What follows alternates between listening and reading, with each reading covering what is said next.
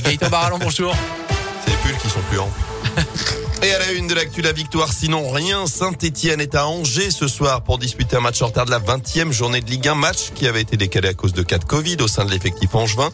Incapable de prendre le moindre point en championnat depuis novembre dernier. La SS dernière est presque larguée dans la course au maintien. C'est l'occasion donc de faire une partie de ce retard. 8 points de moins que le premier non relégable. Et ça passe impérativement par une victoire. Ce soir, la mission maintien, si elle est difficile, n'est pas encore impossible selon l'entraîneur Pascal Duprat. Non, parce que si elle était impossible, vous ne seriez pas là. Et si c'était impossible, vous me reprendriez de voler. Et nous, il nous faut marquer des points. Le temps presse. Et donc, pour marquer des points, rien de mieux que de, de, de jouer toutes les mi-temps et de les jouer de manière cohérente. Parce que chaque minute, on joue notre peau. Donc, il faut vraiment qu'on prenne conscience, que les joueurs prennent conscience que chaque minute qui passe, nous jouons notre peau en Ligue 1. Donc il ne faut pas manquer une seule des minutes que nous disputons. Alors on a une chance terrible, c'est avec nous qui jouons. Hein. Donc si jamais par bonheur on fait tourner le compteur, on reprend des points sur tout le monde. Un ou trois. Ça c'est factuel aussi. Ça va très vite le sport. Voilà. Aujourd'hui tu perds, demain tu gagnes. Aujourd'hui tu pleures, demain tu ris. Et alors Pascal Duprat, heureux ce soir, réponse aux alentours de 21h Angers ASS, coup d'envoi à 19h ce soir. Ce sera sans Bakayoko, Traoko et Silva derrière. Amouma est encore trop juste. Mangala n'est pas qualifié. À noter le retour dans le groupe de Denis Bouanga, rentré de la Coupe d'Afrique des Nations en début de semaine. Dans l'actu également, on respire mal en ce moment dans la Loire. Un épisode de pollution atmosphérique est en cours dans le bassin stéphanois et les contreforts du massif central.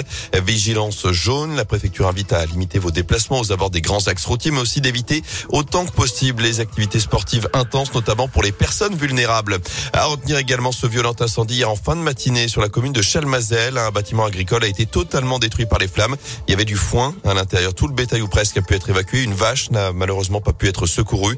27 sapeurs-pompiers ont été mobilisés durant la journée afin d'éviter la propagation des flammes. Un chiffre à retenir 4 millions d'euros, la somme attribuée par l'Agence régionale de santé pour moderniser et mettre aux normes le centre hospitalier du Forêt. Une somme qui vient en complément des 24 millions attribués en soutien à l'investissement et au fonctionnement, dont 6 millions au titre du Ségur de la santé. L'ARS précise qu'il y a une évolution à la baisse de l'activité d'hospitalisation complète et une fuite importante des habitants du secteur vers d'autres hôpitaux. Et dans le même temps, il n'y a pas eu une diminution du personnel.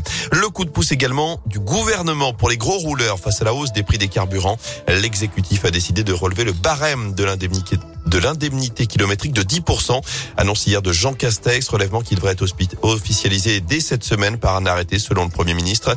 Au total, 2 millions et demi de foyers pourraient être concernés dès cette année par une économie en moyenne de 150 euros sur leurs impôts. Retour au sport avec du basket et Saint-Chamond reste invaincu à la Halle Bouloche. Nouvelle victoire des Couramio hier sur la neuvième de la saison à domicile. Succès 95-83 face à Aix-Maurienne. Saint-Chamond toujours leader de Pro B. La fin de l'aventure pour Alizé Cornet à Melbourne après Gaël Monfils hier. La Française de 32 ans était sortie en quart de finale cette nuit de l'Open d'Australie. Défaite en 2-7 face à l'américaine Danielle Collins. Et puis une dernière marche avant le dernier carré. L'équipe de France masculine de hand joue sa qualification ce soir pour les demi-finales de l'Euro. Les Bleus ont besoin d'un nul ou d'une victoire face au Danemark. Ce sera à de 20h30.